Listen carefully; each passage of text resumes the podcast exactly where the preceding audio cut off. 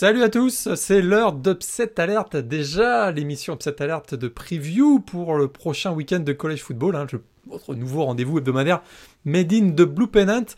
Au programme de cette émission, les enjeux de la semaine. Alors c'est le grand retour de la Big Ten, mais pas que de la Big Ten, il y a aussi la Mountain West retour cette semaine. On parlera aussi euh, de l'affiche euh, de la semaine. Alors euh, on a choisi Oklahoma State, Iowa State, non pas dans la Big Ten mais dans la Big 12, et on parlera également des joueurs à surveiller dans vos Fantasy League par exemple. Alors vous en avez maintenant l'habitude, moi-même Morgan Agré, je suis en compagnie de notre expert recrutement à TPP, Antoine Choly. Salut Antoine. Salut Morgan, salut à tous. Très heureux de vous retrouver pour cette nouvelle édition d'Upset Alert. Alors là, on a euh, beaucoup de matchs et encore plus de matchs cette semaine et en aura encore plus la semaine prochaine puisque, on l'a dit, euh, la Big Ten est de retour, la Mountain West est de retour, la Pac-12 ce sera pour la semaine prochaine. Et euh, écoute, voilà, on va on va avoir le Pac-12 After Dark cette semaine. Alors il y aura pas de Pac-12, mais il y aura des matchs à 22h c'est-à-dire à 4h du matin en France, pour ceux qui veulent se faire une journée. Pour les insomniaques. Pour les insomniaques et ceux qui veulent se faire une journée complète. Et euh, bah, écoute, est-ce que tu es d'accord? On y va? Présentation de la semaine C'est parti. parti. on commence par The Game of the Week, Oklahoma State, Iowa State.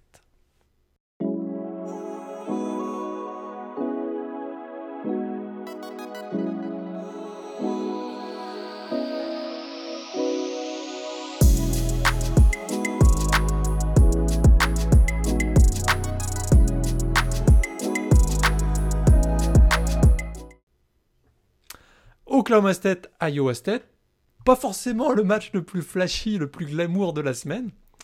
Euh, mais je sais pas si tu es d'accord avec moi, un intérêt quand même majeur parce que est-ce qu'une place en finale de conférence est déjà en jeu dans ce match? On sait que Oklahoma State, seule équipe invaincue de la Big 12.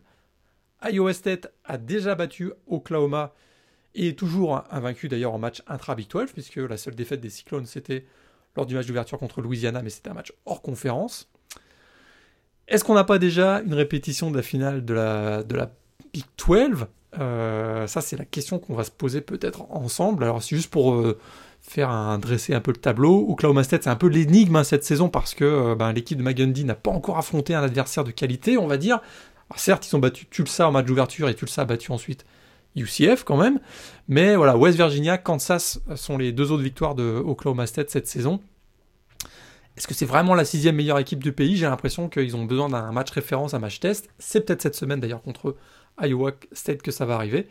Et du côté de, Iowa State, ben, on n'a plutôt pas très bien démarré la saison. Donc face à Louisiana, une défaite. Mais derrière, on a enchaîné trois victoires.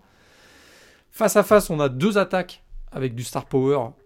Euh, ça, c'est certain. Brock Purdy, Brissy Hall, on va en reparler sûrement. Charlie Collard du côté de Iowa State. Sheba Hubbard, Tylan Wallace du côté d'Oklahoma State on pourrait se dire que ça va être un festival offensif, mais est-ce que finalement, euh, c'est pas en défense que ça va se jouer ce match? Qu'est-ce que tu en penses? Ah, c'est bah, effectivement, c'est l'enjeu. Tu as, évoqué les, les, sparring partners de début de saison, on va dire, d'Oklahoma State. Euh, qui effectivement, je pense, brouille un petit peu les cartes parce que euh, finalement, les Cowboys ont encaissé très peu de points et très peu de touchdowns.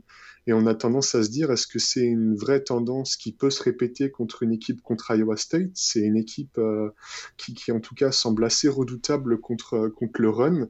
Et je pense que d'avoir en face une attaque avec notamment Brice Hall, qui est un des leaders actuellement du, du, du, du, pays en termes de, de, rushing yards et de rushing touchdowns en face de soi, ça peut être une très bonne indication pour la suite, d'autant qu'en termes de calendrier, on va dire, Oklahoma State est un peu moins avantagé qu'Iowa State, puisqu'Oklahoma State a encore à jouer Iowa State, Texas, Kansas State, TCU et Oklahoma, contrairement à Iowa State, qui, à qui il reste, entre guillemets, presque plus que Texas.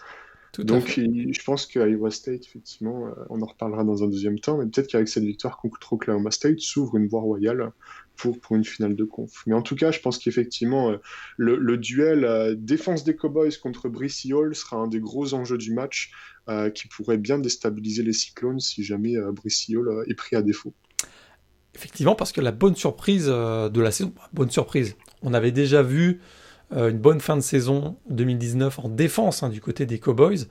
Ça se poursuit, ça se confirme en ce début d'année.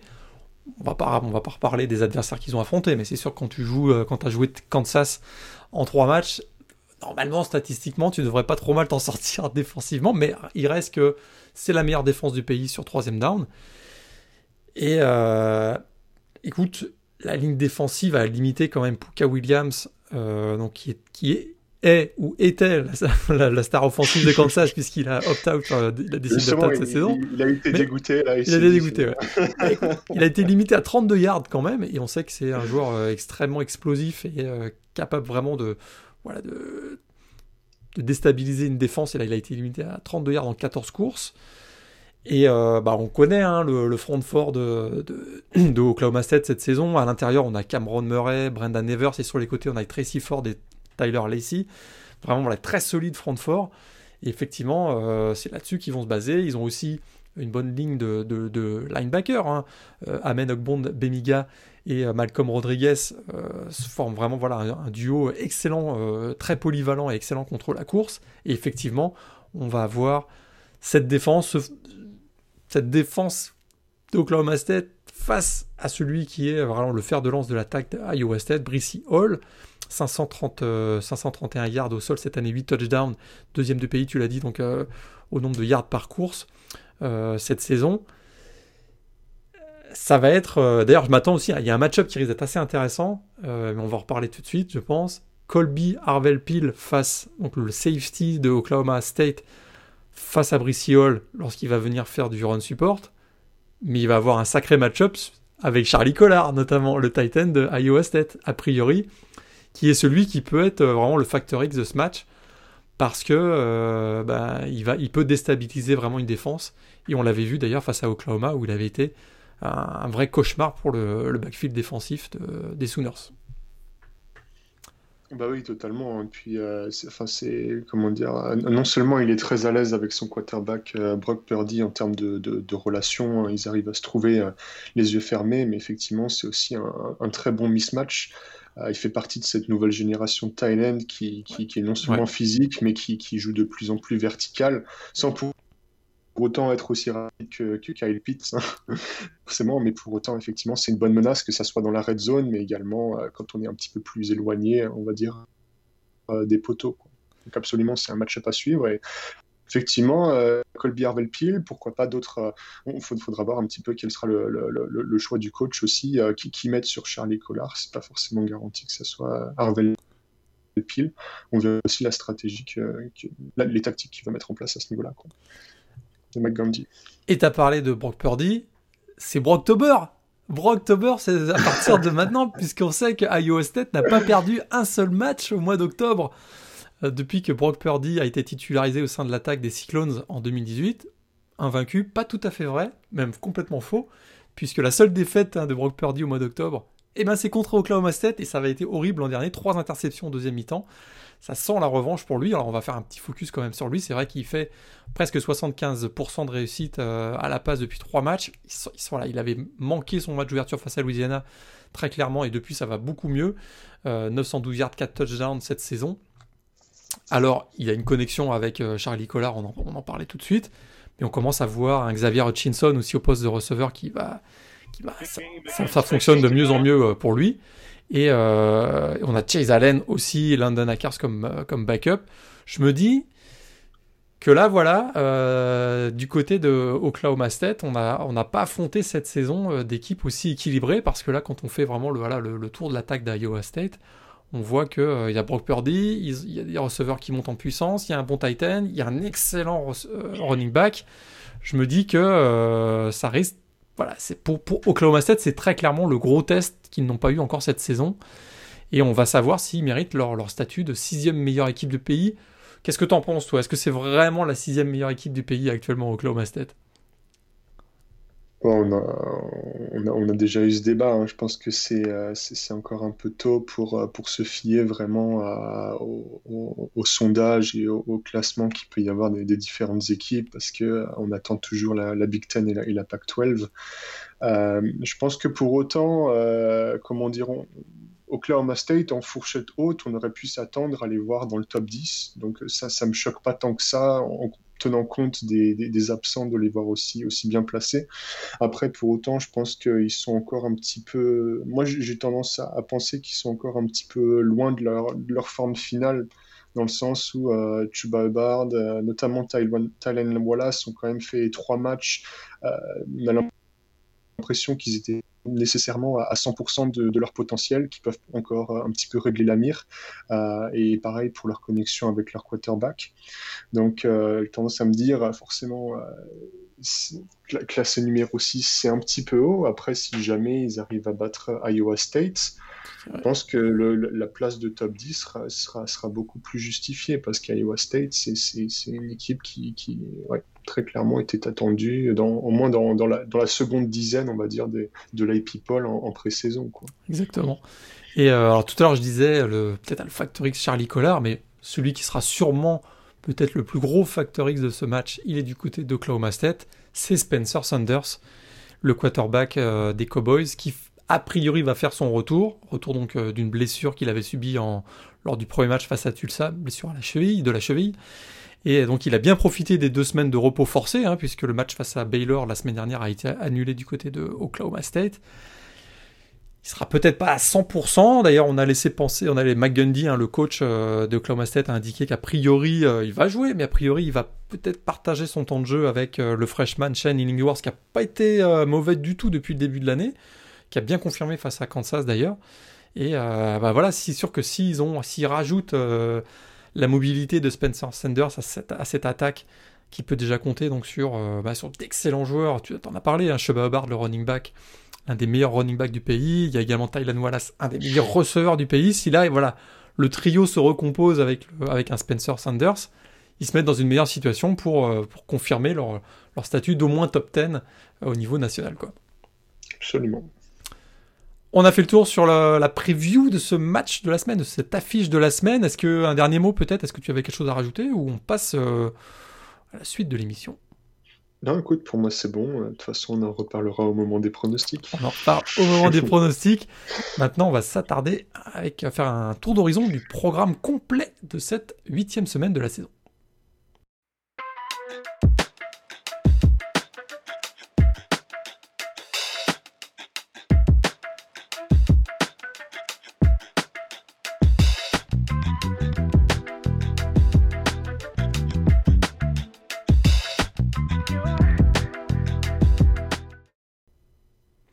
Alors, on va enchaîner euh, avec la présentation donc, des matchs de la semaine.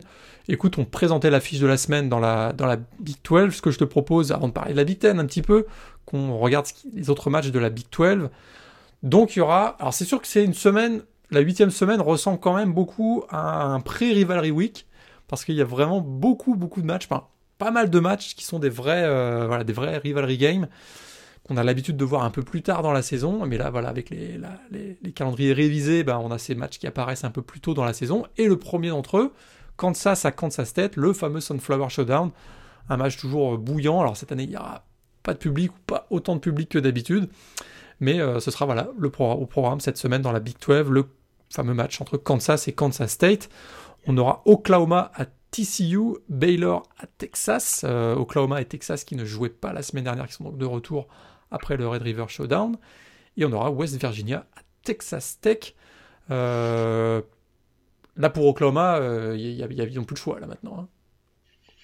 Ah oui, là, clairement, il y a effectivement urgence. Euh, je pense que le match contre TCU est, peut, être en plus relativement piégeux, dans le sens où c'est une équipe qui, on a l'impression, va de nouveau atterrir dans, dans, dans, dans, le ventre mou. J'ai l'impression pression de, de, la conférence en, fin de saison, mais qui pour autant est capable d'une part perdre contre des équipes qu'on attend un peu plus haut et, d'autre part de, de, battre des équipes comme Texas qu'on attendait vraiment très très haut. Donc on a du mal à, situer cette équipe de TCU. Euh, pour autant, on sait que de par euh, l'expérience de, son, du, du, coaching staff de manière générale et de, ce qu'ils sont en mesure de, déployer en termes de défense. C'est une équipe qui peut, euh, qui peut bien empêcher Oklahoma et qui, je pense, euh, représente un, match-up euh, au, niveau, au niveau macro assez, assez dérangeant pour les Sooners. si, si, jamais TCU arrive à shut down, par exemple, Spencer Rattler et le running game d'Oklahoma, il n'est pas dit que, la défense d'Oklahoma puisse tenir le choc euh, face, face aux Frogs, quoi. Parce que la défense d'Oklahoma, c'est une des grosses interrogations, et je, pense, je dirais même une des grosses déceptions pour l'instant depuis le début de la saison. Tout à fait. Et bah alors Spencer Rattler avait quand même mieux fini le match face à Texas. Ça, a été, euh, lui, qui avait été un petit peu euh, critiqué en début de saison, on a l'impression que ça va un petit peu mieux. C'est sûr que là maintenant, euh, Oklahoma, il peut pas se permettre de, passer à travers ce match face à TCU. TCU qui a donc battu Texas, tu l'as dit. Si là il tapait Oklahoma, ça ferait quand même, voilà, au tableau de chasse, ça ferait quand même Oklahoma et Texas, ça serait quand même assez intéressant. Il faut quand même rappeler que Lincoln Riley n'a jamais perdu contre Gary Patterson en match intra-conférence. Donc euh, voilà pour Oklahoma TCU. Texas euh, face à Baylor. Bah, Baylor, euh, ils, souffrent hein, parce que ils ont eu une, préparation très perturbée après de nombreux cas de Covid. On a l'impression que Texas, qui a eu deux semaines pour préparer ce match, c'est un peu déséquilibré. Parce que là, ils vont être, clairement, Baylor va être en méforme. Et Texas, a priori, a une bonne occasion de se relancer dans cette rencontre après la défaite face à, face Oklahoma. Ouais, ouais, c'est ça. Je suis totalement d'accord avec, euh, ton diagnostic. Euh, euh, on attendait beaucoup de Baylor, je pense, au moment du match contre Kansas pour voir un petit peu comment se débrouiller. Ils ont réussi à passer Kansas facilement. On s'est dit que West Virginia, ça allait, être pareil. Mais le, match contre West Virginia a été un petit peu plus douloureux sur la fin. Ils ont, eu du mal à tenir tout le match. Ils ont même été poussés en overtime. après, on va pas forcément parler de l'arbitrage parce que ça reste de l'ordre du fait de jeu. Hein. Mais pour autant, euh, je pense que Baylor est loin de son niveau de l'année dernière et, de, l'apogée de l'ère Matro en tout cas. Donc je ne les vois pas nécessairement déranger euh, Texas plus que ça. Tout à fait. Euh, donc voilà, pour la Big 12, on va enchaîner avec la Big 10. 125e anniversaire de la Big Ten et coup d'envoi cette saison, coup d'envoi retardé, on connaît ce qui s'est passé déjà. Hein, l'annonce en août du report euh, de la saison de la Big Ten euh, au printemps 2021, puis finalement euh, ils sont revenus sur leur décision. Un calendrier révisé, 8 matchs intra-conférence seulement cette année. Coup d'envoi ce week-end, coup d'envoi dès vendredi soir d'ailleurs, avec le match entre Illinois et euh, Viscondine. Alors on va pas refaire la preview hein, de la Big Ten, euh, je vous invite à aller réécouter la preview que nous avions fait avec Greg euh, au, mois d'août. Alors certes, les calendriers sont un petit peu, ont été un petit peu chamboulés, mais les forces en présence restent les mêmes. Donc je vous invite à aller retrouver, réécouter ce podcast de preview de la Big Ten. Peut-être on peut, avant voilà, de lister les matchs de cette première semaine, juste quelques infos. On en parlait avec Antoine en, off. Alors rappelez donc que, a priori, du côté de Wisconsin, match d'ouverture, donc face à Illinois vendredi soir, Jack Cohen, Cohen, le, quarterback, ne sera pas disponible pour ce match et d'ailleurs pour une bonne partie de la saison a priori. Ça devrait être donc le, les débuts de l'ère Graham Mertz, ce quarterback 4 étoiles, probablement le, quarterback, la meilleure recrue de, au poste de quarterback de toute l'histoire euh, du programme de Wisconsin, un joueur vraiment très attendu, ultra talentueux, fera donc ses débuts face à Illinois. Autre info, du côté de Penn State, on a perdu le running back numéro 1, euh, Brown, euh, bah, pour, un problème médical euh, qui n'a pas été communiqué. il serait absent probablement toute la saison. Alors ça, ça va mettre beaucoup de pression sur Noah Kane, le running back numéro 2. Et dernière info, c'est le opt-out et le transfert, le futur transfert en tout cas, de Dylan McCaffrey, le quarterback de Michigan. Et on devrait donc avoir le, donc Joe Milton. On sait que les deux étaient en concurrence pour le poste de, titulaire, euh, poste de quarterback numéro 1 de l'attaque de Michigan, ça devrait être Joe Milton face à Minnesota. Le programme, donc Wisconsin Illinois vendredi soir.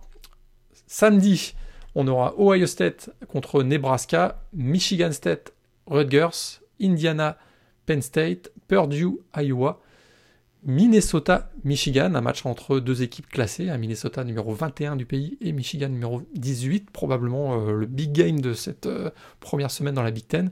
Et on aura enfin Northwestern, Maryland. Est-ce que, euh, j'imagine, tu vas jeter un petit coup d'œil hein, sur le match entre Minnesota et Michigan Tu as déjà d'ailleurs un, petit surnom pour ce match, je crois. le fameux, le, désormais fameux Benjamin Saint-Just Ball, voilà Benjamin euh, qu'on avait interviewé cet été et qu'on salue forcément, qui on souhaite une très bonne saison forcément. Puisque, oui, tu le disais, euh, voilà, pour ceux qui ne savent pas, hein, il a d'abord été euh, fait un commit et une première saison à Michigan avant d'être euh, transféré à Minnesota l'année dernière, une excellente saison l'année dernière aux côtés de Antoine Whitfield. Et bah, cette année, il sera un des leaders, Benjamin Saint-Just, hein, le defensive back donc des Golden Gophers, sera l'un des leaders défensifs. D'ailleurs, on va refaire la preview, mais c'est sûr que pour Minnesota, ça va être, c'est là où ça va jouer. On sait qu'il y a eu beaucoup de départs en défense. En attaque, il devrait toujours y avoir euh, donc Tanner Morgan et euh, Rashad Batman, le duo quarterback-receveur euh, de Minnesota qui avait quand même été un, des grands facteurs de l'excellente saison 11-2 l'an dernier de Minnesota. On va en parler peut-être avec les pronostics tout à l'heure, mais là c'est un gros big game pour Jim Harbaugh. Il ne peut pas vraiment se louper pour ce premier match quand même, Jim Harbaugh. Là. c'est sûr. Après, Harbaugh, j'ai l'impression que chaque année on dit un petit peu la même chose. Hein. On se dit que Michigan doit être ambitieux cette année, et puis finalement ça, ça, finit aux portes du top 10 et, euh, ça finit un petit peu euh, dans, la frustration générale en, fin de saison avec des défaites contre Ohio State, etc. Donc euh, ce, qui, est intéressant, c'est que, comment dire, j'ai l'impression qu'on va avoir tendance savoir euh, Minnesota s'installer durablement en haut du, paysage de la Big Ten et euh, menacer un petit, peu le, trio entre guillemets historique qui peut y avoir avec Michigan, Ohio State et Penn State. Donc euh, je pense qu'il y a effectivement cet enjeu et cette motivation supplémentaire pour Michigan, d'une part de, bien démarrer la saison et d'autre part de montrer qu'une fois de plus, on peut compter sur eux et puis ils peuvent être vraiment un contender cette année pour, voilà, dans, leur division, dans leur, dans leur conférence. Quoi. Et ça passe par une victoire contre Minnesota qui effectivement a bons arguments avec, euh, je pense, des, cadres euh, qui, bah, qui, qui, arrivent à maturité, hein, avec Rashad Bateman, avec euh, Tanner Morgan, et qui bah, clairement seront dans une année où, en tout cas, l'attaque normalement devrait bien tourner. Ouais, exactement. Et est-ce qu'il y a une upset alerte euh, dans, dans les matchs que j'ai, que j'ai cités Est-ce que, euh, est-ce que Penn State peut se faire surprendre à Indiana notamment? On sait que euh, du côté d'Indiana, on a Michael Penix qui a été une des révélations de la saison dernière, qui a forcé d'ailleurs le, départ de Peyton Ramsey du côté de Northwestern. Donc Penn State qui est a priori, encore une fois, on va pas faire la preview de la Big Ten, mais qui a priori est le concurrent le plus sérieux d'Ohio State. Ils peuvent pas se permettre d'échouer dès le match d'ouverture du côté d'Indiana.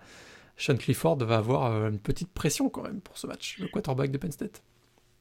Ouais, c'est ça. Et puis euh, d'autant plus que, comment dire, tu, tu, parlais de, de, de, l'absence de, longue durée de Johnny Brown. Ils ont également perdu euh, KJ Hamler, Tout à fait. qui constituait quand même, une, on va pas se mentir, une énorme partie de leur attaque et de leur production offensive l'année dernière. Alors ils peuvent quand même compter sur, sur une bonne offensive line, peuvent compter sur un tight end potentiel futur euh, first rounder de draft, euh, pas de Fryermuth, qu'il faut forcément surveiller. Mais pour autant, effectivement, euh, je pense que l'off-season a été pour eux, comment dire, un petit peu le, théâtre de, petits chamboulements, on va dire, de petits rééquilibrages, de petits réajustements à trouver au sein de l'effectif, parce qu'il y y a je pense, des, du, fait des absences, des affinités qu'il fallait, euh, qu'il fallait construire. Donc on va voir un petit peu le fruit du travail de, bah, de, de, l'équipe de James Franklin et de voir euh, si c'est finalement cette, euh, comment dire, cette préparation un petit peu plus longue que, que, celle que les équipes de SEC ont pu avoir, par exemple, apporter ses fruits mais contre effectivement une équipe d'Indiana qui, euh, qui fait partie de, de ce petit pool d'équipes hein, avec euh, Illinois, euh, t'en parlais un petit peu, qui, qui sont, on, a l'impression, en constante progression d'année après année, qui sortent d'une saison 8-5 avec un ball game. donc effectivement, ça a des petits airs d'upset alerte. Donc on va voir ce que ça va donner. Ce que ça va donner. A priori, il n'y aura pas de upset alerte du côté. On va quand même en parler un petit peu en dire un petit mot parce que je ne l'ai pas mis dans notre liste de, pronostics en fin, de, en fin d'émission. Donc, oh. Ohio State, Nebraska. Les deux équipes sont quand même sous pression parce qu'on sait que ils ont, les deux programmes ont été des acteurs majeurs hein, pour mettre la pression pour le retour de la Big Ten dès cet automne. Euh, Ohio State notamment, Ryan Day a vraiment qualifié quasiment son équipe de euh, une équipe qu'on peut avoir, euh, voilà, une équipe, l'équipe de la décennie peut-être du côté des, des Buckeyes. Euh, la pression est quand même forte du côté d'Ohio State parce que euh, bah clairement, euh, eux ils disent on voulait revenir cette saison dès cet automne parce qu'on pense qu'on peut jouer le titre. Ils peuvent pas se louper face à Nebraska. A priori, c'est quand même assez déséquilibré. Il y a tellement de talent du côté d'Ohio State, malgré le départ quand même de 10 joueurs lors de la dernière draft NFL. Justin Fields, et tous les playmakers offensifs et tous les playmakers défensifs, à commencer par Sean Wade, le, cornerback, sont de retour. Ça paraît quand même euh, très très gros pour Nebraska pour créer, pour créer la surprise, même si on aura le retour d'Adrian Martinez qui a voilà, le, au poste de quarterback, un joueur qui est capable sur un match d'être assez explosif. Mais a priori, est-ce que tu es d'accord avec moi qu'Ohio State est largement favori dans ce match, qu'il n'y aura pas d'upset alert? Oui, ouais, bien sûr. Je pense pas qu'il, je pense pas qu'il y ait d'upset alert. Il y a beaucoup trop de talent du côté de, de, State. Et je pense qu'effectivement en termes de mindset ils seront beaucoup trop déterminés d'autant que euh, je pense que ça fait plusieurs semaines qu'ils sont assis sur leur canapé en train de regarder les matchs de l'Alabama et de Clemson et qu'ils n'ont qu'une envie c'est d'aller sur le terrain et, de montrer qu'ils peuvent aussi empiler les pions euh, en, amont des playoffs. Après pour autant euh, je pense que Nebraska, malgré une défaite contre Ohio State, peut montrer des choses intéressantes. Tu parlais Adrian Martinez, de manière générale, Nebraska. Il euh, faut rappeler que sur la classe 2020 et 2019, c'est quand même la quatrième euh, équipe, quatrième meilleure équipe qui recrute euh, à l'échelle de la conférence derrière le trio du coup. ouais, tout à fait. Ohio State, State et Michigan. Donc, on va commencer à voir, je pense, les, les, fruits de ce bon travail de recrutement de, de l'équipe de Scott Frost. En tout cas, on espère. Et, lui aussi, il est sous pression parce que sur les deux dernières saisons, il, est 9-15. il est 9-15 si je me si je me trompe pas. Euh, là, on va, commencer à vouloir que ça se concrétise sur le terrain, ces bonnes euh, classes de recrutement. Hein, du côté de Nebraska, c'est peut-être pas la meilleure euh, façon de, lancer sa saison qu'un déplacement du côté de, de, Ohio State, mais effectivement, ils, ont, ils auront quelques arguments très certainement. On a fait le tour sur la Big Ten, on va enchaîner avec la SEC, la SEC. Euh, quatre matchs seulement cette semaine au programme. Alabama contre Tennessee, rivalry game, hein, toujours troisième samedi d'octobre, vous connaissez la tradition, avec le vainqueur qui sort les cigares à la fin du match. Euh, Alabama donc du côté de Tennessee, Kentucky à Missouri, South Carolina LSU, mhm, on va peut-être en dire un petit mot intéressant, et, et Auburn Ole Miss. Ben Alors là, hein. Auburn Ole Miss, euh, je pense que c'est là, où Gus Malzahn, le coach de Auburn, il peut pas passer à travers ce match-là. Et pourtant, j'ai l'impression qu'Ole Miss est favori de ce match. Faudrait voir les cotes, tiens. Faudrait effectivement voir l'over-under de ce match. Euh, Mais je vais trouver ça. Euh, je pense que je l'avais. Ouais. Après, bon, pour commencer. Plus 3 pour Ole Miss. Ah ouais, c'est serré, hein c'est serré, mine de rien. Malgré le, comment dire, le bilan comptable d'Olmis qui est pas très flatteur. Après, euh, je pense que le match de la semaine dernière a dû, a dû euh, comment dire, euh, bien aider Auburn en termes de match de d'Olmis, hein, de Matt notamment. Je pense que, comment dire, moi j'aime à croire que le match contre Arkansas c'était très déstabilisant et va être un petit peu une anomalie dans, dans, dans, dans la saison d'Olmis. En tout cas, je leur souhaite de manière générale, euh, lancer six interceptions, c'est une anomalie. En tout cas, je l'espère pour Matt Corral, hein, parce que sinon, on va de nouveau euh, voir du, John Rice Plumley euh, jusqu'à la fin de la saison. Mais après, bon, pour autant, j'ai tendance à dire, effectivement, si jamais Olmis est, nouveau sur pied et fait abstraction du match de la semaine dernière et reprend sa marche en avant, euh, je pense que c'est quasi impossible que Coburn soit en mesure de d'outscore euh, Ole Exactement. C'est en tout cas, enfin Bonix là, il était assez fantomatique. Je pense que tu as dû en parler avec Greg euh, dans le caseball. Hein. On ne va pas revenir là-dessus. Hein. Et là, je suis d'accord avec toi. C'est euh, ils ont, ils semblent pas avoir la puissance offensive pour tenir la, voilà, pour tenir le rythme avec Ole et ce serait quand même assez étonnant que Ole Miss, euh, après avoir vraiment chahuté Alabama, se mette à battre Auburn. Ce serait vraiment un gros gros coup pour Len Kiffin de remporter ce match. Même s'ils partent effectivement a priori favoris, ça doit se concrétiser sur le terrain et ce serait une, une, super, une super victoire pour les rebelles s'ils arrivaient à battre les, Tigers. Alabama et Tennessee, euh, qu'est-ce que tu est-ce que, est que Tennessee, voilà, parce que là on voit que les, deux tendances, hein, Alabama sort d'une deuxième mi-temps énorme face à Georgia, Tennessee sort d'une deuxième mi-temps horrible face à Kentucky. Euh, Ça paraît compliqué quand même pour Tennessee dans ce match, même si le match aura lieu à, à Knoxville. C'est ça, je pense qu'il n'y a, pas forcément photo sur, euh, sur l'issue du match. Après, pour autant, on sait que, je pense qu'on a vu que si jamais Tennessee reste concentré tout le long du match, euh, ils peuvent tenir une mi-temps, voire un petit peu plus, limiter la casse. Et euh, par contre, la grande question, ça sera est-ce qu'on sera en mesure de faire preuve de fiabilité, notamment au poste de quarterback, de limiter les interceptions, de limiter les fumbles et de faire en sorte que, bah, au, lieu de, au lieu de prendre 50 euh, points, on va en prendre que 35, euh, voire 30. Quoi. Voilà. Mais après, pour autant, enfin, on sait que ce soit la ligne offensive ou défensive de, Tennessee sont, a vraiment des arguments, que ce soit en termes de talent ou en termes de, coordination. Après, je pense que le gap par rapport à Alabama est beaucoup trop conséquent, d'autant, plus que je pense que le match contre Georgia a permis de, montrer l'étendue du talent et du potentiel, notamment des, receveurs d'Alabama, qui est vraiment euh, phénoménal. Quoi. Est peut-être sans égal euh, dans, le pays actuellement. Ouais, tout à fait d'accord. Et peut-être la seule, peut-être seule lueur d'espoir, c'est que cette ligne offensive de Tennessee est quand même très très costaud. Et euh, voilà, peut-être en ayant regardé le match euh, Alabama-Georgia, on en avait parlé un peu avec Greg dans le podcast Ball.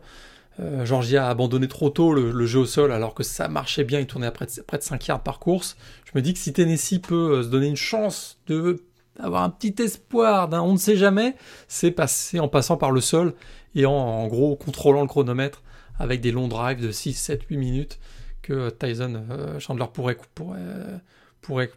conclure avec des touchdowns, mais ça risque, euh, ça, risque d'être dur face à une équipe effectivement d'Alabama qui, est si costaud. Puis s'ils si, doivent passer par les airs, Guarantano nous a montré qu'il était peut-être un peu limité. D'ailleurs, on verra peut-être Harrison Bailey, hein, le, le, freshman euh, du côté des Volunteers, même si ce serait pas un cadeau de le lancer face à Alabama euh, dès cette huitième euh, semaine. Petite nouvelle quand même dans la SEC, à LSU, Miles Brennan sera out a priori du côté des Tigers, c'est officiel. Donc là, on devrait avoir soit Mac Johnson, soit TJ Finlay, deux trous freshman, face à une équipe de South Carolina qui est gonflée par une grosse perf le week-end dernier. Euh, est-ce que LSU peut l'emporter dans ce match face à South Carolina Ils ont eu deux semaines pour se préparer du côté de LSU, puisque le match face à Florida a été annulé la semaine dernière. Là, maintenant, il faut, euh, faut redresser la barre hein, du côté des Tigers. Il n'y a plus de défaite possible. Ça, m'embête de ne pas voir Miles Brennan. Je sais que ça fait bizarre de dire cette phrase. Mais euh, parce que j'ai l'impression qu'effectivement, South Carolina a upset Auburn la semaine dernière. Après, je pense que Auburn les a vraiment pas mal aidé hein, euh, avec euh, des interceptions un petit peu dans tous les sens. Et j'ai tendance à dire, euh, si, si Auburn n'avait pas, entre guillemets, hein, familièrement déconné, je pense qu'il y aurait eu peut-être 10 ou 14 points en moins pour, pour South Carolina sur, sur, le, le, tableau d'affichage. quoi. Donc j'aurais eu tendance à dire si jamais LSU reste focus sur son match de A à Z, euh, limite les turnovers, euh, je pense qu'ils ont clairement une chance. Après le, fait de, lancer un trou freshman, euh, enfin de lancer un freshman dans, dans, ce match-là va être va vraiment redistribuer les cartes. Après pour autant, je sais pas si tu veux qu'on parle un petit peu de, de Max Johnson et de TJ Finley. Ça reste deux joueurs qui, qui sont classés tous les deux dans le top 20 des, des meilleurs quarterbacks pro style de, de leur classe, donc de la classe 2020, qui ont tout les deux, euh, je pense, des, qualités à faire valoir, et qui ont des profils, par contre, vraiment très différents. Euh, TJ Finley, c'est quand même, en termes de gabarit, un Cam Newton qui fait euh, un peu plus d'un, il me semble, de mémoire 6 foot 6 pour 115 euh, kilos. Quand Max Johnson, c'est un peu plus, on va dire, un, quarterback pro-style traditionnel. Donc en termes de proposition de valeur, ça, va vraiment dépendre, du, je pense, du, plan de jeu aussi d'Ed Orgeron. Et que le quarterback qu'on va avoir sur le terrain, c'est pas nécessairement le meilleur ou celui avec le plus de potentiel, mais celui qui va être capable de, mieux fit avec le plan de jeu d'Eder voilà. Tout à fait. Et tout ça, c'est en attendant Arch Manning, bien sûr, qui sera. On parle déjà de lui. C'est quoi, c'est 2022 ou 2023, Arch Manning? C'est 23, 23, la petite sensation, voilà, le neveu hein, de Peyton Manning qui fait, euh, qui fait fureur actuellement en, en, Louisiane et qui, a priori, est promis à LSU euh, puisqu'il a grandi à la Nouvelle-Orléans. Donc, euh, tu veux pas le voir coaché par Lane Kiffin euh On en reparle. ah ouais, ça pourrait être assez détonnant, ça, effectivement. donc on verra, on en reparlera d'ici quelques années de Mais effectivement, cette semaine, on aura donc soit TJ Finlay, soit Mac Johnson du côté de l'attaque de LSU. on va filer du côté de l'ACC. Il a beaucoup un, calendrier, un programme plus chargé cette semaine, avec notamment, je parlais tout à l'heure de Rivalry Week, cette semaine, il y a un gros North Carolina euh, NC State. deux équipes classées, c'était suffisamment rare, euh, c'est suffisamment rare pour être noté, parce que c'est pas arrivé très souvent ces dernières saisons que les deux équipes se rencontrent en étant classées. En football en tout cas. Football, bien sûr. En basket, c'est assez régulier que ces deux équipes s'affrontent classées. Euh, on aura également au programme Clemson face à Syracuse. Priori, ça devrait pas être trop compliqué pour Syracuse, pour euh, Clemson cette semaine. On aura euh, Louisville face à qui va accueillir Florida State, Notre-Dame en déplacement à Pittsburgh, Virginia Tech en déplacement classé numéro 19, Virginia Tech en déplacement à Wake Forest, Georgia Tech en déplacement à Boston College. Et Miami classé 11e qui accueille euh, Virginia. A priori, donc, il y aura un gros focus sur North Carolina, NC State. J'ai l'impression qu'il y a une upset alerte ailleurs, moi. Non, ça va. Allez, où Attends. Bah écoute, ah, Notre-Dame à Pittsburgh. de Heinzfield, ouais. Bah parce que, euh, écoute, euh, Notre-Dame, inquiétant offensivement face à Louisville la semaine dernière, qui, a, bon, qui avait été assez explosif face à Florida State, mais face à une défense de Florida State qui était clairement euh, pas au niveau. Là, ils affrontent une équipe de Pittsburgh qui va avoir du répondant sérieusement et on va avoir un affrontement entre la ligne offensive de Notre-Dame, peut-être l'une des deux, trois meilleures du pays, face à la ligne défensive de Pittsburgh qui est actuellement peut-être la meilleure du pays.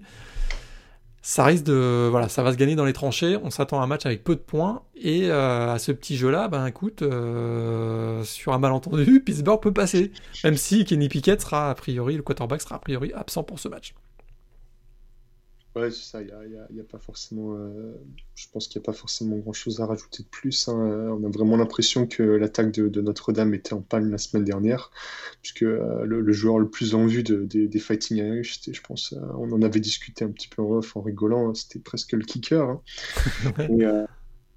effectivement, bon, ce qui, est très intéressant, c'est que ça va être un match qu'on a pas forcément flamboyant, mais que tu le disais, qui va, qui va se gagner dans les tranchées et qui peut, je pense, être plutôt sympathique à regarder pour énormément d'observateurs, notamment en vue de la draft, parce qu'il va y avoir énormément de, prospects de gros hein, qui, vont s'affronter des deux côtés de la ligne.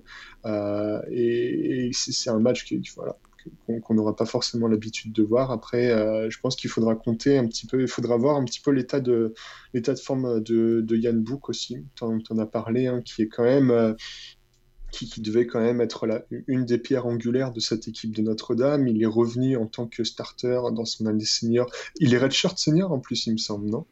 Euh, ce, sera, sa dernière saison. Non, ce sera sa dernière, saison. Oui, oui, en, en termes d'expérience, il est redshirt senior, absolument. Oui, c'est ça. Donc on s'attendait vraiment à ce qu'il tire cette équipe euh, vers le haut, à ce qu'il fasse partie des, des, leaders vocaux, qu'il soit capable de faire des big plays. Et on a l'impression qu'il n'y a pas eu de, de, de, leap, on va dire. Il n'a pas nécessairement euh, step up, level up depuis, euh, depuis la saison dernière. Donc c'est assez dommage. Et on a vraiment l'impression, tu me demandais avant si Oklahoma State 6e, c'était justifié. Là, je peux te dire que Notre-Dame 3e, je pense que la, réponse est, assez claire. Voilà. Mais à la défense de Yann Book, il a quand même perdu deux gros morceaux de son attaque aérienne. Euh, parce que là, voilà, on voit, on voit ce que fait Chase euh, Claypool en NFL depuis le début de la saison. Colkmet, ah, aussi. Pardon? Chase Claypool qui est désormais un habitué de Heinz Field, du coup. Hein, ah, tout à fait, Chase Claypool qui euh, effectivement va, viendra faire un petit coucou à ses anciens partenaires peut-être. Et là, Yann Book, c'est vrai qu'on lui tire un peu dessus en ce moment, mais euh, il a peut-être pas toutes les armes aussi autour de lui. Hein. On voit que ça a du mal à step up euh, au, poste de receveur du côté de Notre-Dame, malgré la présence d'une ligne offensive qui, a priori, euh, met Notre-Dame en bonne situation et aussi Yann Book, normalement, en bonne situation dans la poche. Donc, c'est. Ouais. ouais. non, c'est bon. Je suis d'accord. Virginia Tech, côté de Wake Forest, ça va encore. Euh, là, ils vont faire quoi 500 yards de sol euh, ce week-end ou... Ouais, probablement. Ils vont courir un marathon là. Parce qu'on sait que là, depuis deux semaines, euh, je pense que tu vas nous en reparler tout à l'heure, mais Virginia Tech, depuis le début de la saison, ils ont clairement trouvé leur identité. Ça passe par le sol, ça tourne à plus de 350 yards au sol en moyenne. Puis là, on voit pas trop comment ils pourraient, comment Wake Forest pourrait les ralentir. Donc Virginia Tech, là, je trouve que c'est la bonne, la belle histoire de l'année dans la, dans la CC. Euh, au-delà de NC State parce que ben voilà, ils ont été tellement perturbés dans leur préparation à cause des cas de Covid que euh, c'est assez étonnant de les voir avec un, tel niveau. NC State à North Carolina, petite news, donc on le sait que Devin Leary, a priori, plus qu'a priori, sera absent pour 8 semaines, fracture du, du tibia, si je ne me trompe pas. Euh, fracture de la jambe en tout cas, donc là, ils sont, voilà, on va voir Bailey Hawkman normalement au poste de quarterback. Euh, dans ce Carolina a pris une petite gifle à Florida State la semaine dernière. On a l'impression que Samuel va vouloir remettre les, voilà, les, choses en, les choses en ordre et ça risque d'être compliqué quand même pour NC State à North Carolina. Ah oui, c'est ça, c'est ça. Je pense que tu as, parlé de, de, de Leary et de Devin Leary. Euh, je pense qu'une des raisons pour lesquelles euh, NC State est euh, à quatre victoires pour une seule défaite en début de saison, c'est notamment parce que l'attaque tournait vraiment très très bien, notamment en plantant, notamment, ouais, en plantant 38 points contre Virginia, si, si je ne me trompe pas. Donc là, effectivement, on, a l'impression qu'on a, on a coupé un petit peu la tête des, des de, de, la Wolfpack et qu'effectivement, ils feront face des Tar qui sont, euh, qui sont revanchards et qui en plus vont avoir à cœur de ne pas se faire avoir cette fois-ci contre un, contre un rival. Quoi. On va en reparler tout à l'heure dans les pronostics. On va voir. on, va, on, va voir. Donc là, on a fait le tour sur euh, l'ACC, donc Clemson, Syracuse, a priori pas de problème. Virginia peut embêter euh, Miami, je pense pas. Hein. Pas plus que ça. Pas plus que ça, je pense. C'est vrai que là, Derrick King, ça tourne quand même très très bien. Et a priori, euh, Brevin Jordan devrait être présent, le Titan vedette des Hurricanes pour ce match. Donc, euh, on a fait le tour pour la CC. On passe du côté de euh, l'AAC avec. là, il y a un big game cette semaine. Très gros match dans la conférence américaine. deux équipes classées.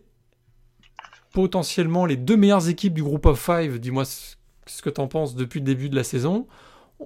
Pourtant, des équipes euh, diamétralement opposées, on va dire, en termes de, termes de style de jeu, avec euh, la défense de fer donc de Cincinnati, numéro 9 du pays, qui se déplace euh, à Dallas pour affronter SMU, classé numéro 16 du pays, et des Mustangs avec une attaque explosive.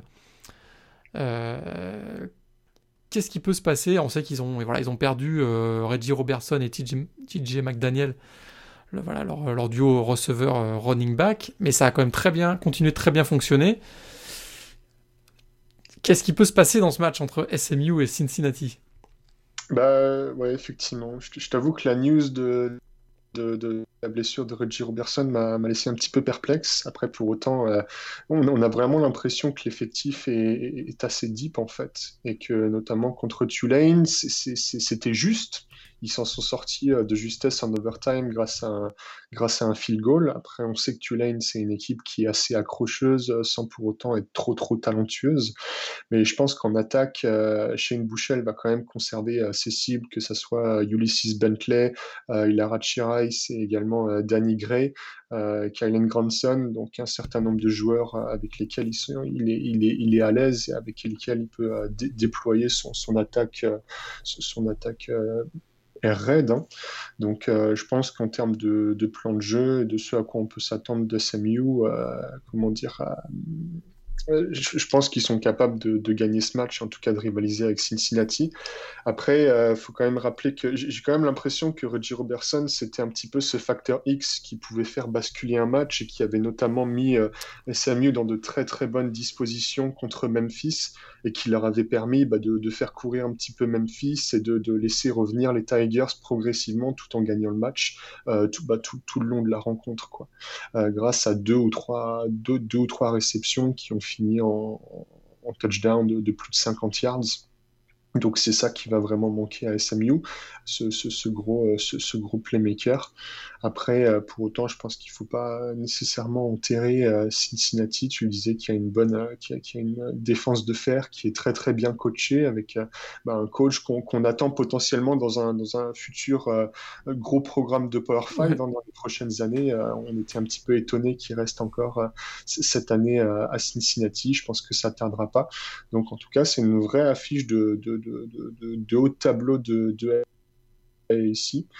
Et euh, je pense que le, vainqueur prendra une. En tout cas, je pense que si, SMU gagne ce match, ils prendront vraiment une très grosse option euh, sur, euh, sur, la, sur la finale de conf. Tout à fait, je suis complètement d'accord, effectivement, parce qu'il passerait à 6-0. D'ailleurs, là, on aurait vraiment l'impression de retrouver le, les SMU de, des années 80 là, qui. qui ah, les gens se poseront des questions là. ah ouais, tu crois? En tout cas, effectivement, on serait. Euh, écoute, une équipe qui est. Écoute, on s'ennuie jamais à regarder un match de SMU. C'est une équipe, euh, voilà, c'est fou. C'est euh, une équipe très spectaculaire, que ce soit en attaque ou, même en défense. On voit qu'on est très agressif, notamment avec beaucoup de systèmes avec des blitz. On a vu Junior Ao, notamment le français, à l'œuvre euh, lors notamment du match face à Memphis. On se souvient qu'il avait provoqué le, fumble qui avait permis à SMU de l'emporter derrière. Donc voilà, c'est toujours très spectaculaire. Là, ils vont tomber sur une équipe effectivement avec du répondant. Cincinnati, j'ai vraiment hâte de voir ce match. Confrontation de style, mais euh, en même temps avec un enjeu énorme. Parce que effectivement, l'équipe qui va gagner ce match-là se mettra vraiment en très très bonne situation pour aller jouer la finale de conférence AC et même mieux se mettra vraiment en lice euh, déjà mi-octobre pour être le, candidat quasiment principal pour aller représenter le groupe of five peut-être euh, lors d'un bowl du, nouvel an, même si on sait qu'il y a BYU qui fait une très très bonne saison aussi.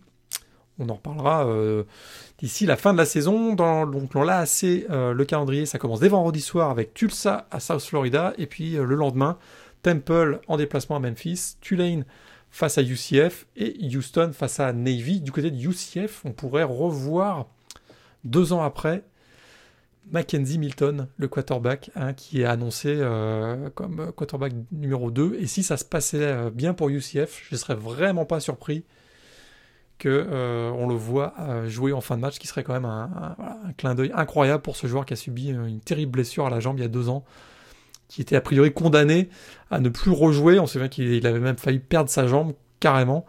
Ce serait quand même assez incroyable de le revoir sur, sur les terrains cette semaine. Mackenzie Milton, donc le quarterback de, des Knights de UCF.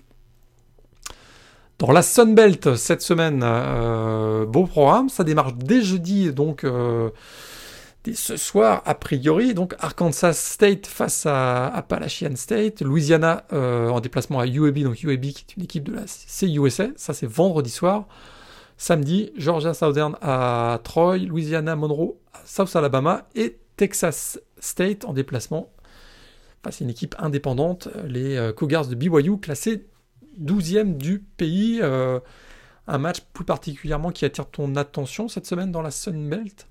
Euh, non, après je vais, je vais prêter une petite attention particulière au, comment dire, à la, course à distance dans la, dans la division ouest entre Louisiana, Kansas State et South Alabama.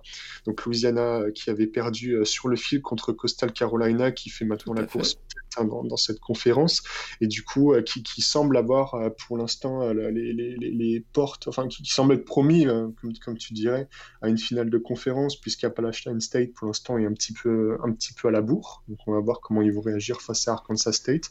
Pourtant de l'autre côté de la conférence, on a trois équipes qui semblent être en plutôt bonne forme et qui se tiennent en, en, une défaite, une victoire. Donc South Alabama, Louisiana, Lafayette et Arkansas State qui je pense du coup pourrait, euh, pourrait nous livrer une petite bataille à distance assez palpitante. Voilà. Tout à fait. Et ce Arkansas State, Appalachian State, peut être assez intéressant avec Arkansas State, une attaque explosive, on l'a vu la semaine dernière contre Georgia State. Et Appalachian State, donc qui a déjà été battu cette année, c'était contre Marshall, qui reste quand même l'équipe a priori la plus talentueuse de la Sun Belt, mais qui devra le démontrer euh, cette semaine avec un jeu plutôt orienté au sol, donc une opposition de style dans un match déjà très intéressant entre Appalachian State et Arkansas State. Dans la CUSA, euh, vendredi soir, Florida International accueille Jacksonville State, équipe de FCS. Vendredi aussi, on en a parlé, UAB face à Louisiana Lafayette. Le lendemain, samedi, Charlotte accueille UTEP, Liberty euh, programme indépendant reçoit Southern Miss. On aura Marshall classé 22e face à Florida Atlantic. Rice, Middle Tennessee, Western Kentucky, Chattanooga, programme de FCS. Et UTSA contre Louisiana Tech. a priori, cette semaine, il n'y a pas de gros gros match dans la CUSA. Qu'est-ce que tu en penses ah, Marshall C'est ça le match Marshall, Florida Atlantic. Hein. Florida Atlantic qui était en finale de conf l'année dernière, si je me trompe pas. Ouais, qui compte, euh, qui compte BJ Emmons, là, le, l'ancien euh, running back de Alabama, si je me trompe pas, qui, peut, qui porte un peu l'attaque sur ses épaules cette année. Donc voilà, ça pourrait être intéressant de voir si Florida Atlantic a la possibilité de, perturber un petit peu Marshall et de leur infliger leur première défaite de la saison, que ce soit overall ou, conférence. Voilà. tout à fait d'accord. Pas de grosses affiches dans la CUSA cette semaine. Dernier match, euh, programme indépendant Army, ton équipe préférée, face à Mercer, euh, équipe donc de FCS. Je pense qu'on a été assez complet sur le programme de cette euh, huitième semaine de la saison. On va passer maintenant à nos Sleepers Fantasy League. Nos trois joueurs euh, sur lesquels on va mettre le focus cette semaine. bah écoute, je te donne la parole pour nous présenter les trois, tes trois joueurs à surveiller cette semaine.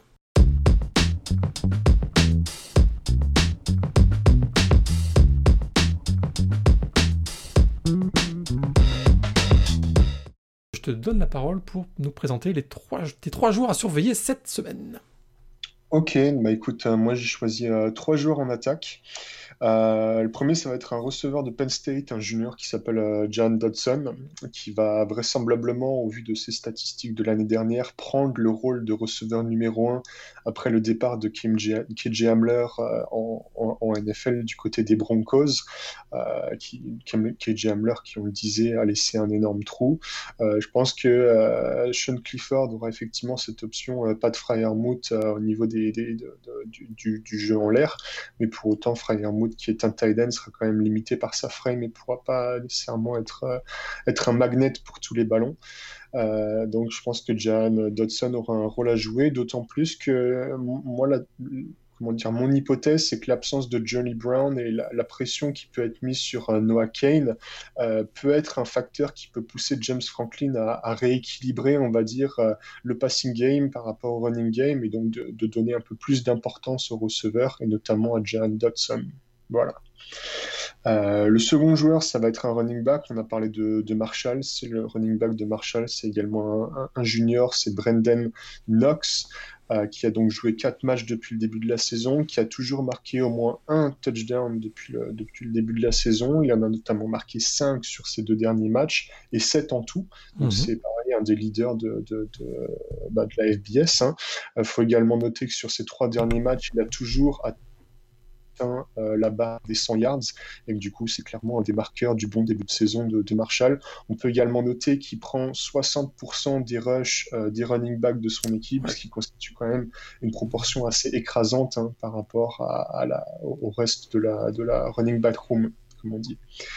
Et du coup, bah écoute, pour finir, euh, quarterback de Virginia Tech, hein, euh, Endon Hooker, le junior dont on avait parlé, euh, qui du coup était, avait été mis, poussé sur le banc pour laisser une chance à, à Braxton Burmeister, transfert originaire d'Oregon euh, en début de saison. Là, il a repris euh, sa place de titulaire depuis euh, un match et demi.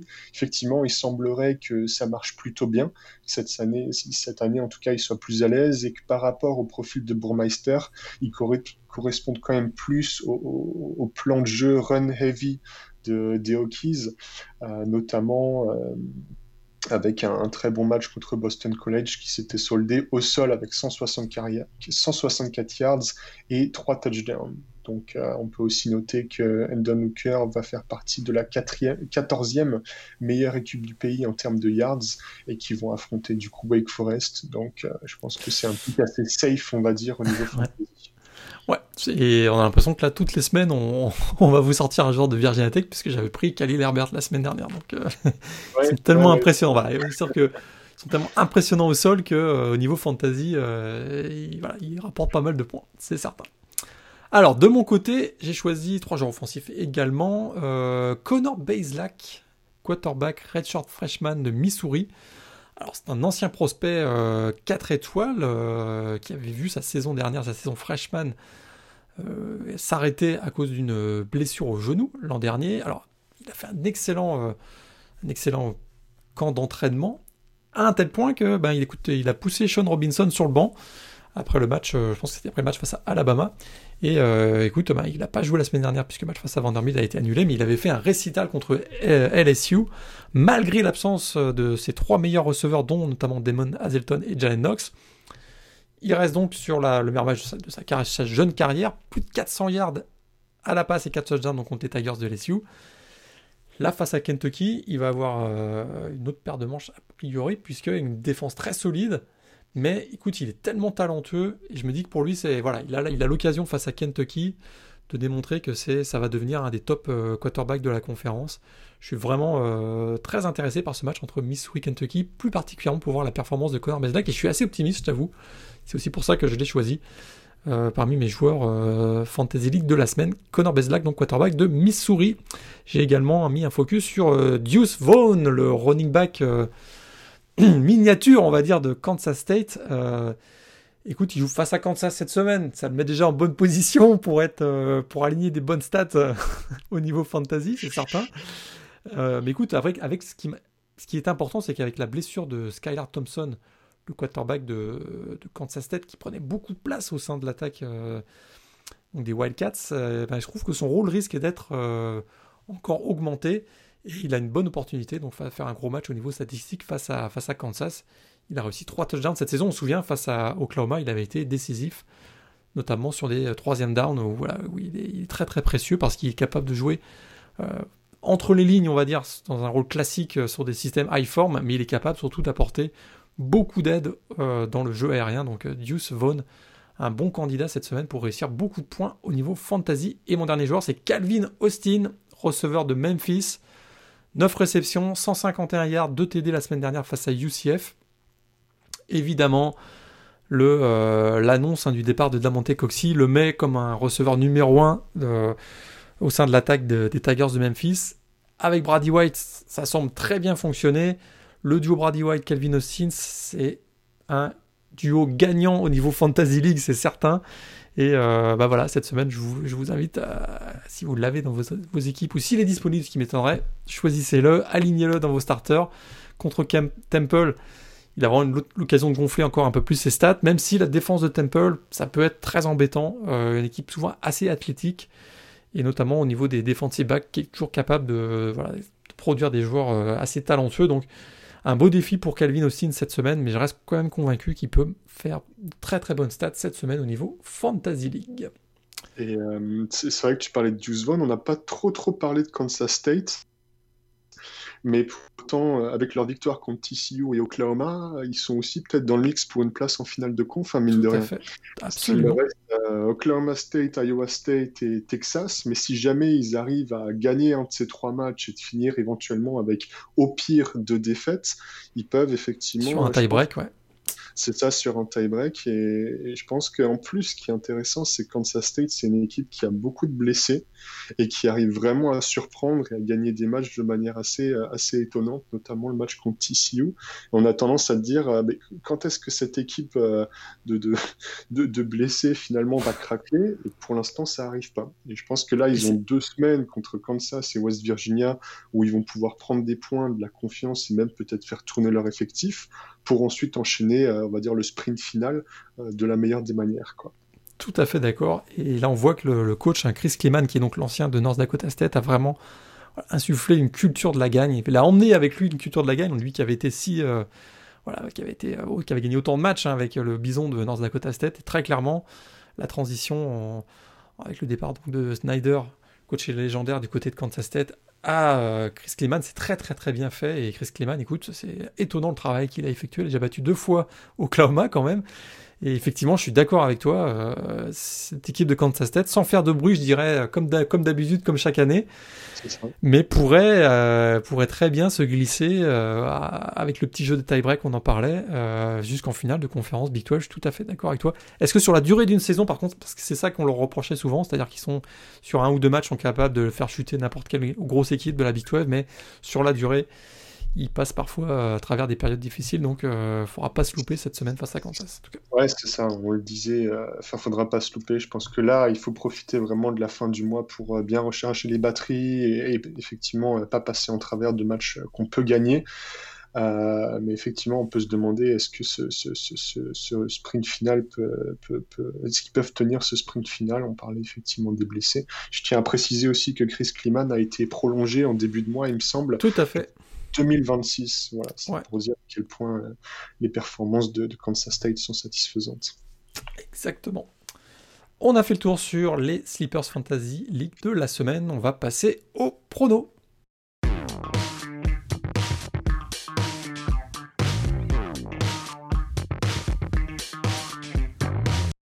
10 matchs, nos pronos. A priori, il y a des, matchs serrés, donc j'ai pas mis euh, Ohio State, euh, Nebraska, ni Clemson, Syracuse. Euh, rivalry week, ça veut dire, même si il peut y avoir des petits déséquilibres a priori en sent les forces en présence, ce sera toujours des matchs très serrés. Upset alerte absolument. Cette semaine, il y en a beaucoup, a priori. On est parti, les 10, les 10 matchs donc, de la semaine, et on commence par NC State à North Carolina. Bah écoute, moi je prends North Carolina. Devin Leary, son absence va être euh, a priori euh, trop préjudiciable pour NC State. Moi, je suis un peu d'accord. Je suis un peu d'accord. Je suis vraiment, je regrette de ne pas avoir eu cet affrontement entre Samuel et Devin Leary. Euh, deux équipes classées, on en parlait tout à l'heure, c'est suffisamment rare au niveau football en tout cas.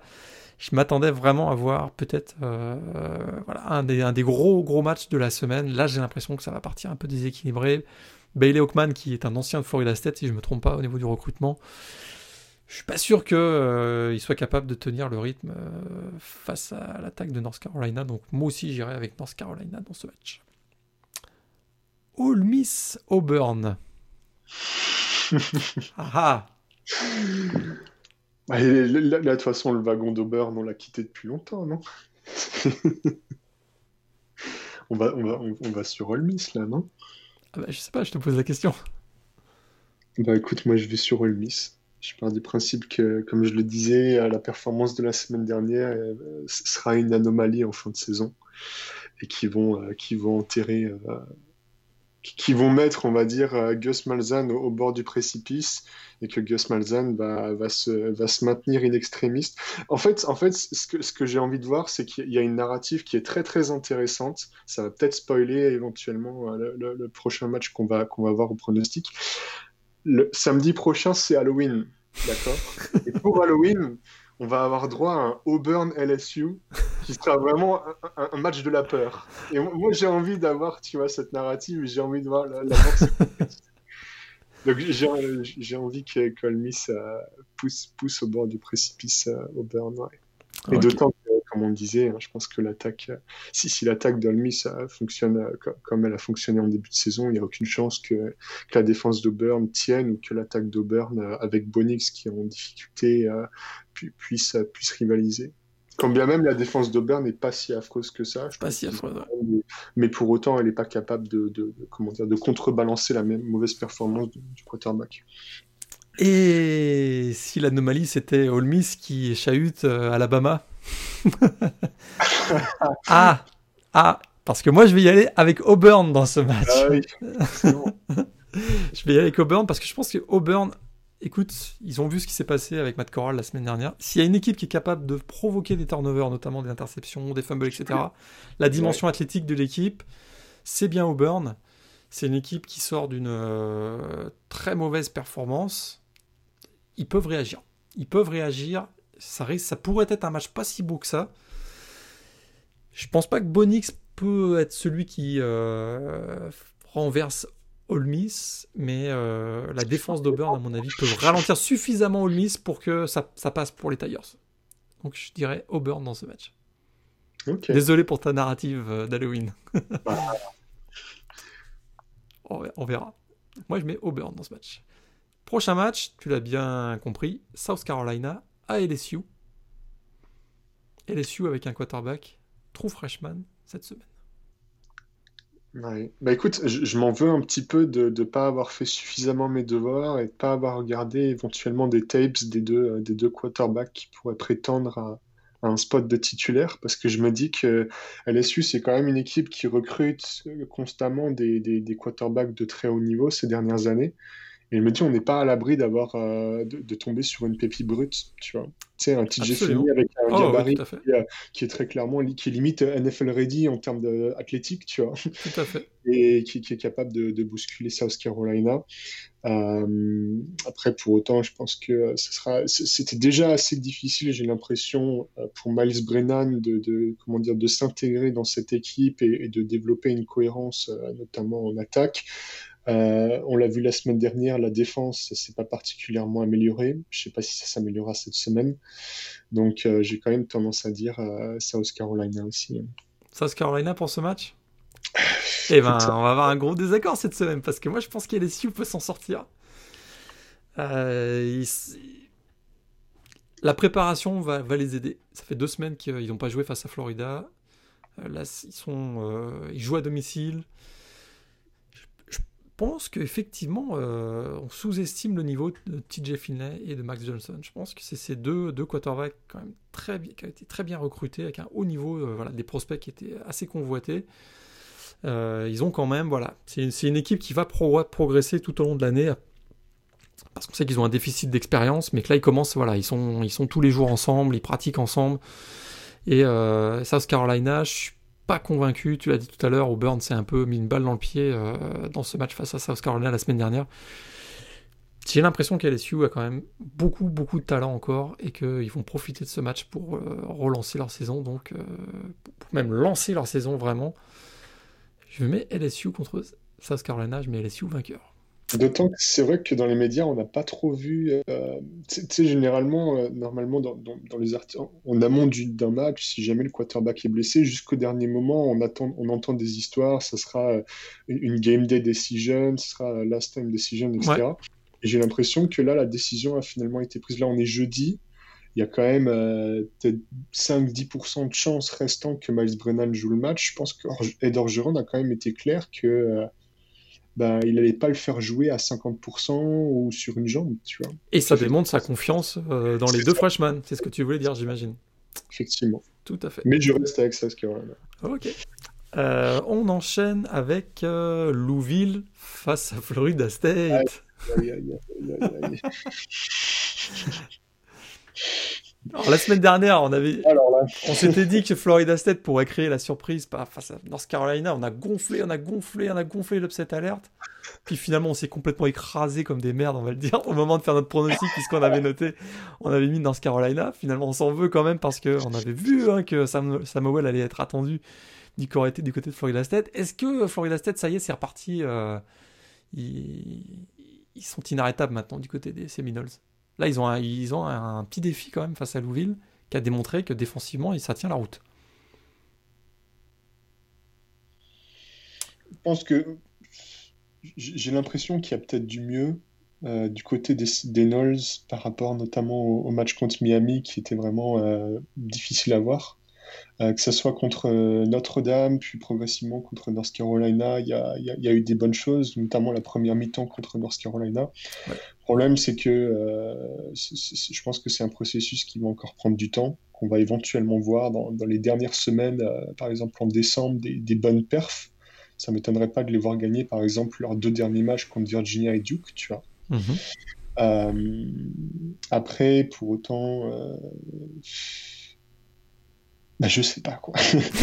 j'ai du mal, j'ai du mal à me dire qu'ils vont vont avoir une, vont faire preuve de, consistance pendant pendant tout le match, parce qu'ils ont fait quand même une très bonne, comme je disais, une très bonne première mi-temps contre North Carolina et après bah, ils, ont, quand même été euh, shut down euh, sur toute la seconde mi-temps. Ouais. Je sais pas si ça va t'aider, mais moi je monte dans le bon wagon de Florida State. Ce qui m'embête, c'est qu'en début de saison, j'étais très motivé par Malik Cunningham, Tutu Atwell, etc. Et j'ai l'impression que les, semaines passent et bah, bah, qu'ils disparaissent progressivement. Alors après, effectivement, euh, la, défense de Notre-Dame, elle est aussi assez costaud, donc c'est difficile. C'est ça qui m'inquiète un peu, c'est que la ligne offensive de Louisville, écoute, ils ont beaucoup souffert contre Notre-Dame. Contre Florida State, ça va être encore un gros match assez difficile. Et on voit que Malik Cunningham, quand même, quand il est sous pression, il a du mal à lire la deuxième option. Écoute, je vais te suivre. Allez. Florida State aussi? Ah ouais, allez. allez c'est parti. Notre-Dame à Pittsburgh. Je vous le dis, on en a des upset alertes cette semaine. non, écoute, celui-là, je pense que je pense que Notre-Dame va le gagner, qu'il va y avoir un regain. Je pense qu'il y aura une défaite de Notre-Dame, mais elle va pas intervenir cette semaine. Peut-être plutôt le mois prochain. Je pense qu'on est d'accord là-dessus. Ouais, ils ont un gros match dans le mois prochain. ouais, un, un, gros match. Contre Clemson. Mais non, je pense que, je, pense que Pittsburgh est, prenable. Comme tu le disais, ils ont des lignes qui sont assez costauds. Côté Pittsburgh, euh, Kenny Pickett sera absent. Euh, qui est quand même très important euh, pour, pour, pour, marquer des points. C'est un joueur qui est expérimenté, qui, qui, est leader dans son équipe. Euh, donc euh, non, j'ai du mal à voir Pittsburgh en fait marquer des points. Je pense que je pense qu'effectivement la ligne défensive peut, peut, bien stopper Yann Bou, qui est le, peu d'options qu'il va avoir. Maintenant, outscorer quand même Notre-Dame, je pense que ça serait difficile. Ça paraît difficile, ouais.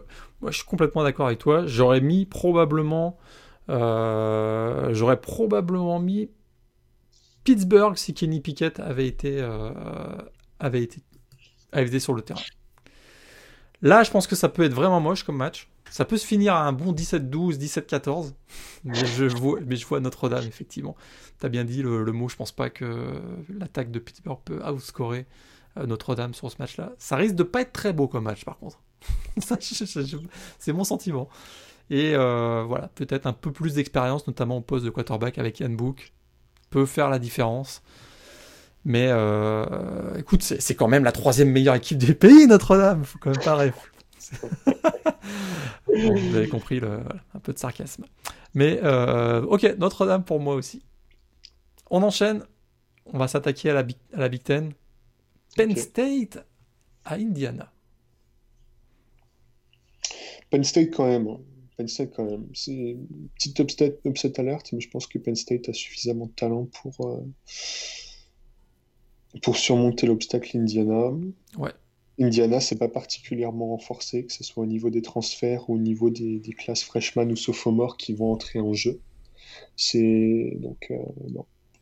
Plutôt euh, Penn State. Ouais, je suis d'accord aussi. Euh, des, gros morceaux qui sont partis euh, à l'intersaison. On n'a pas parlé de ça de Mika Parsons au poste de linebacker, mais qui a opt-out aussi du côté de la défense de Penn State. Mais je pense, voilà, le talent, euh, on rappelle, hein, Penn State, ça tourne euh, dans le top 10 national au niveau du recrutement depuis 3-4 ans.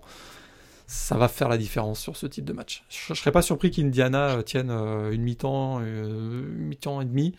Mais sur la durée, ça risque d'être compliqué, je dirais, je dirais Penn State. Mais un match quand même très, très intéressant entre Indiana et Penn State. Autre match de Big Ten, le fameux Minnesota, Michigan. Alors là. Moi, j'y vais avec Minnesota. Tu vas avec Minnesota? Je crois que c'est le début de la fin pour Jim Harbaugh. Ouh. Sachant que Michigan sera. Privé de Nico Collins. Exactement. Je, savais que c'était ce que tu voulais dire. Et ça, ça va les aider pas. Du coup, avec un nouveau quarterback, Joe Milton qui découvre un petit peu. Zach, Charbonnette, là, le running back, risque de prendre pas mal l'attaque sur les épaules, je pense, sur ce match. si, ça, fonctionne bien entre Tanner Morgan et Rashad Batman euh, tôt dans le match, ça peut, ça peut partir assez vite euh, en un scénario cauchemardesque pour Michigan. Ça me va. Ça me va. Minnesota pour toi aussi? Ouais. Ok. Allez, on va finir avec euh, deux matchs. SMU contre Cincinnati. Et ensuite, on fera Iowa State contre Oklahoma State. SMU, Cincinnati. Ouais, bah moi, je suis dans le, dans le bandwagon. wagon. Euh, ouais, SMU. Bon, je te rejoins dans le bon wagon. Euh, ils, ils marqueront peut-être pas 30 points cette semaine. Mais Ce qui est euh, c'est que les, les, les, deux derniers matchs étaient quand même. Euh, j'ai l'impression que ça se rapproche, que, que l'étau se Ah ouais. Je me dis, est-ce qu'on est, est, est, qu'on va atteindre le point de rupture maintenant ou pas quoi? Après, euh, bon, ils, ont quand même réussi à, s'en sortir euh, contre Tulane. Ils ont quand même battu Memphis. Ils ont quand même, je pense, relativement bien géré le match contre Memphis, même si Memphis est, revenu en deuxième mi-temps. Euh, on ne s'est jamais nécessairement dit, bon là, ils vont vraiment craquer, ils vont, ils vont, ils vont lâcher le match. Et je pense qu'ils ont quand même certaines garanties. Shane Bouchel, là, il fait une super saison. Il est vraiment très propre. très peu de turnover, d'interception. Il a des targets comme tu le disais, la défense est quand même assez euh, solide et, rugueuse en plus. Donc euh, je pense que, que SMU peut jouer un mauvais tour à Cincinnati. Et je vois pas en fait Cincinnati se, se détacher. Euh, C'est ça, ils n'ont pas la puissance offensive pour. même si défensivement ils vont ralentir SMU, je pense qu'ils risquent de manquer un petit quelque chose, mais tu as tout à fait raison. S'il y a un match où le point de rupture peut être atteint, du côté de SMU, c'est bien contre Cincinnati, je suis complètement d'accord avec toi. Mais Cincinnati, c'était South Florida et c'était pas la semaine dernière, il me semble. Hein. Ça fait un petit moment. Ça fait un petit moment qu'ils n'ont pas joué, ouais, exactement. au moins deux semaines. Ouais, c'est ça. Hein. Donc en plus, ils sont peut-être en manque de rythme. Après, ce qui est embêtant, c'est qu'on a très peu d'informations, vu qu'ils ont joué Army, euh, Houston et, South Florida. Tout à fait. Mais pour autant, je pense que SMU est dans un bon rythme. Et même sans Reggie Robertson, hein, ils peuvent le faire. SMU pour nous deux. Et on termine avec Iowa State contre Oklahoma State. L'affiche de la semaine. Euh,